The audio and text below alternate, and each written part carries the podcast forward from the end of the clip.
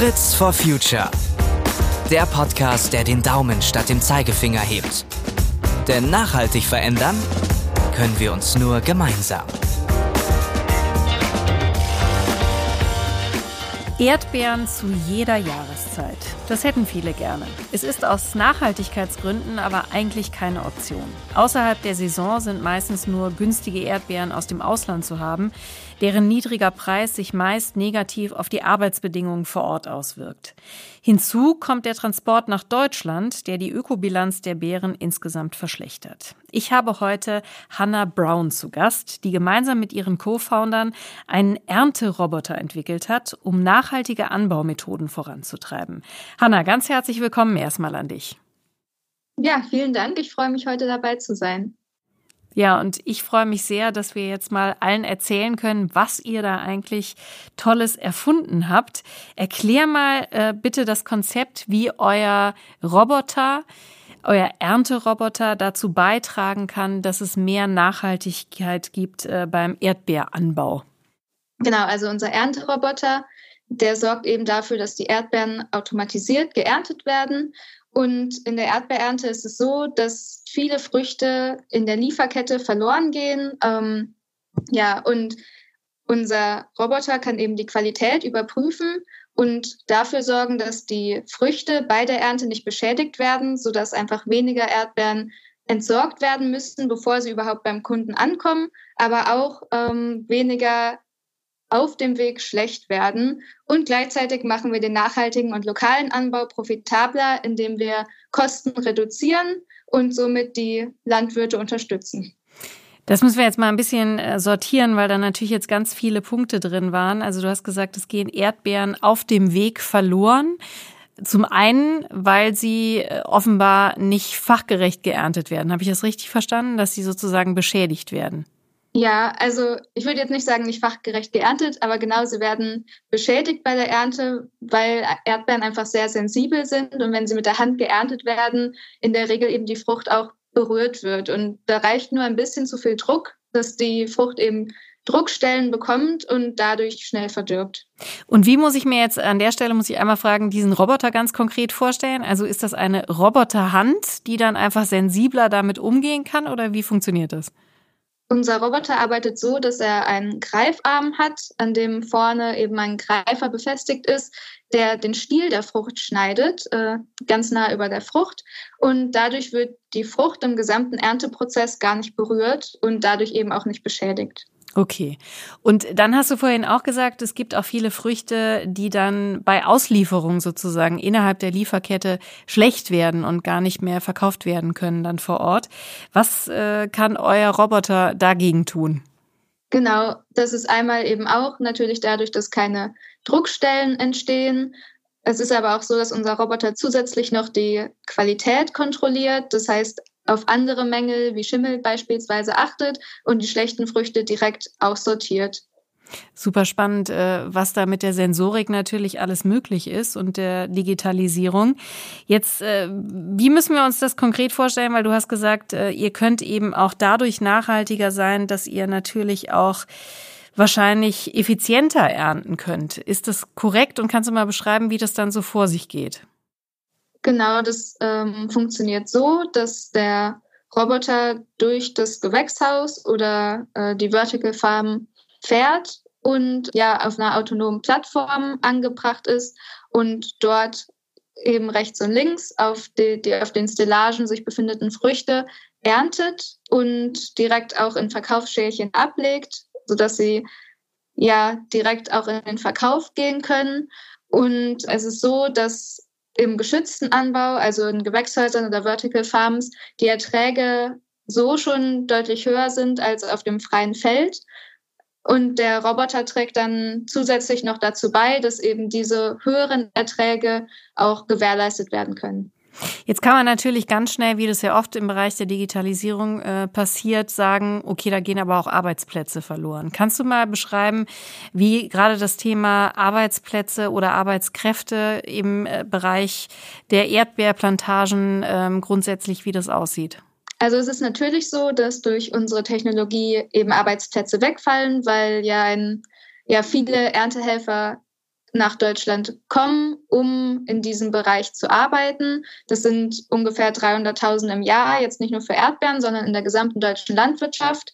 Es ist aber auch so, dass in den letzten Jahren es immer größere Probleme gegeben hat, tatsächlich ausreichend Erntehelfer zu finden, die diese Arbeiten erledigen, weil es eben sehr schwere Arbeit ist, sehr repetitive Arbeit und sich dafür nicht immer genug Personen finden, die das machen wollen. Und da kann unser Roboter eben auch die Landwirte unterstützen, um ja die Personen, die da eben fehlen, zu ersetzen.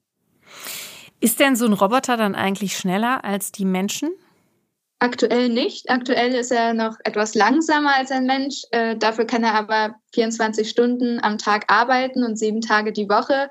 Und ähm, ja, dadurch können eben mehrere Personen dann durch einen Roboter ersetzt werden. Du hast äh, vorhin schon das Thema Vertical Farming erwähnt. Das kannst du vielleicht noch einmal erklären. Also es bedeutet ja, also Anbau übereinander in die Höhe sozusagen. Welche Vorteile bietet da euer Roboter?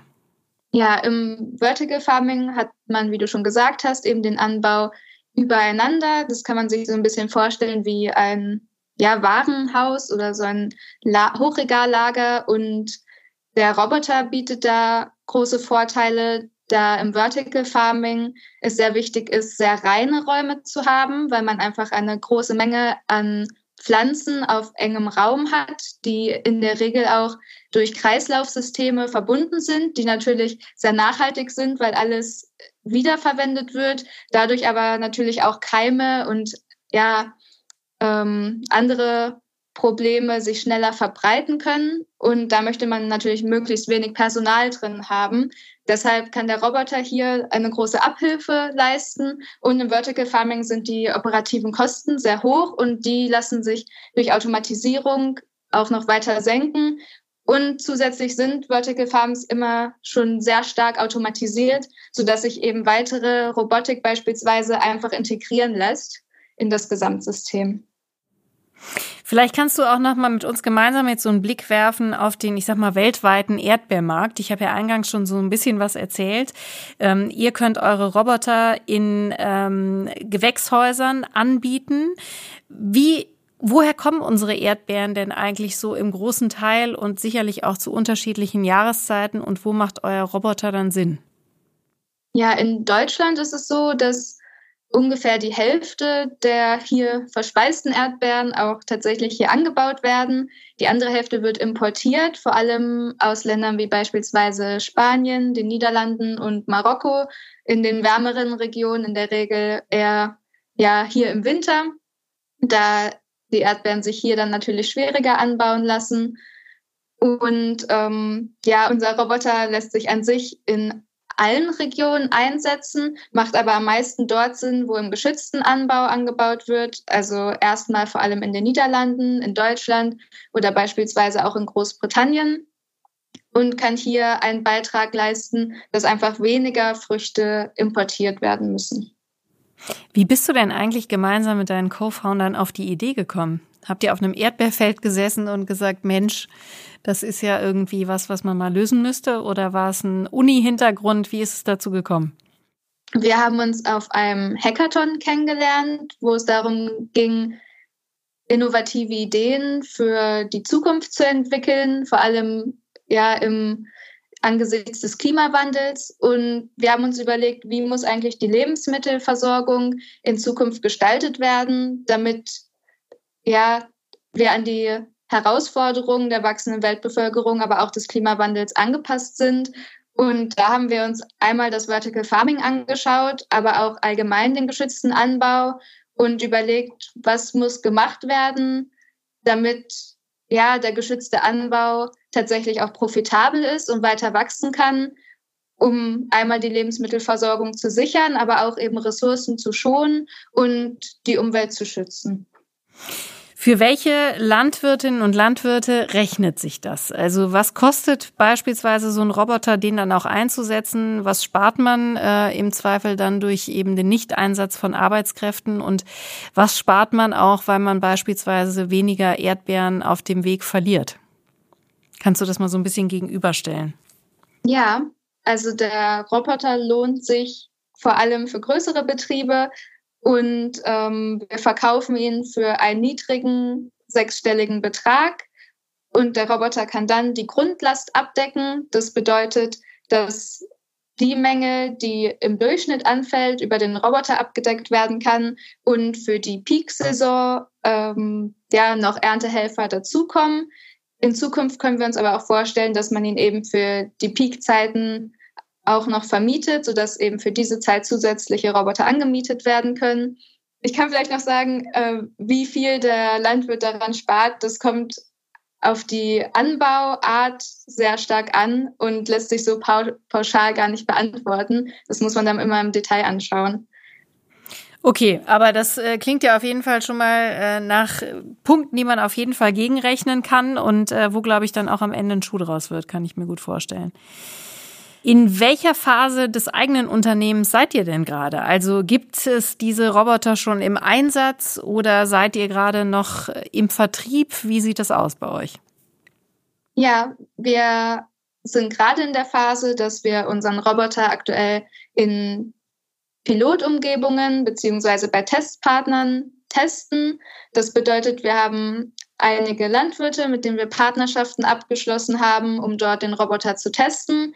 Und wir sind gerade in der letzten Phase der Produktentwicklung, sodass wir im dritten Quartal dieses Jahres auch die ersten Roboter tatsächlich verkaufen werden und dann sind sie auch im Einsatz. Und ähm, was ist so eure grundsätzliche Vision? Ich sag mal jetzt für die nahe Zukunft, aber auch für die fernere Zukunft. Also vermutlich wird man mit so einem Roboter in abgewandelter Form ja auch andere Früchte oder Gemüse ernten können.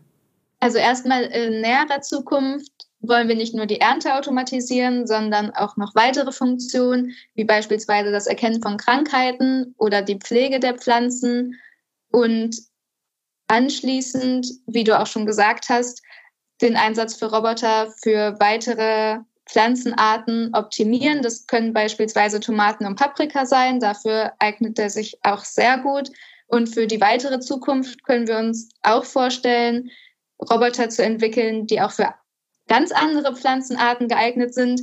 Ähm, dann vielleicht auch nicht nur im Gewächshaus, sondern auch ja auf dem freien Feld oder auf der Plantage. Spargel ist auch sowas, wo man immer keine Arbeitskräfte äh, für findet, nachvollziehbarerweise. Äh, das wäre vielleicht auch ein Einsatzgebiet. Ja, genau.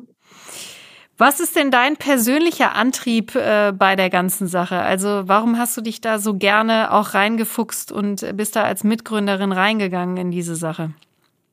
Ich finde einmal die Lebensmittelversorgung und auch die Lebensmittelproduktion sind ganz wichtige Themen, die mich auch schon immer befasst haben. Wir hatten zu Hause einen ganz großen Nutzgarten und Nachdem ich dann fürs Studium in größere Städte gezogen bin, war das immer so eine Frage, wo kriege ich jetzt eigentlich frisches Obst und Gemüse her und wo kommt es eigentlich her, wie wird das angebaut?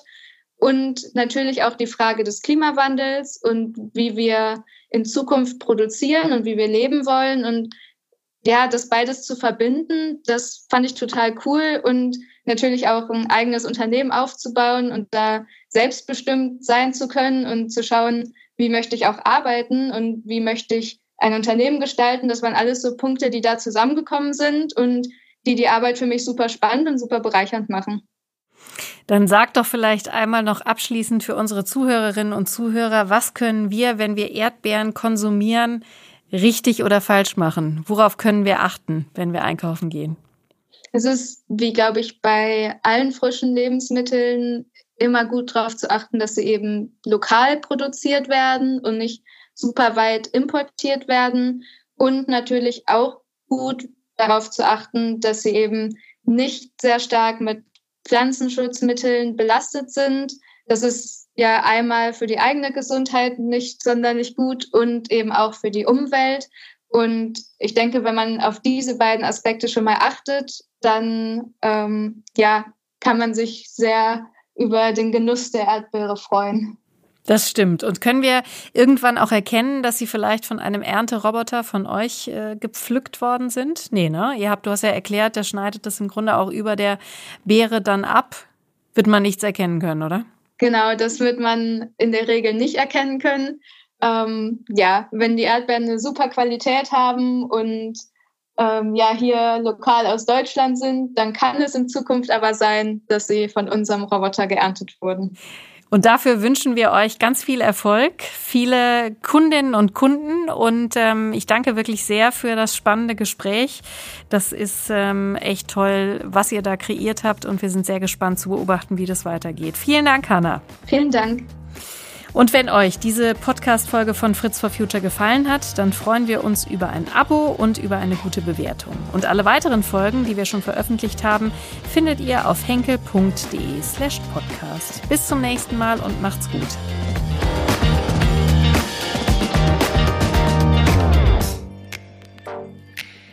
Fritz for Future. Der Podcast, der den Daumen statt dem Zeigefinger hebt. Denn nachhaltig verändern können wir uns nur gemeinsam.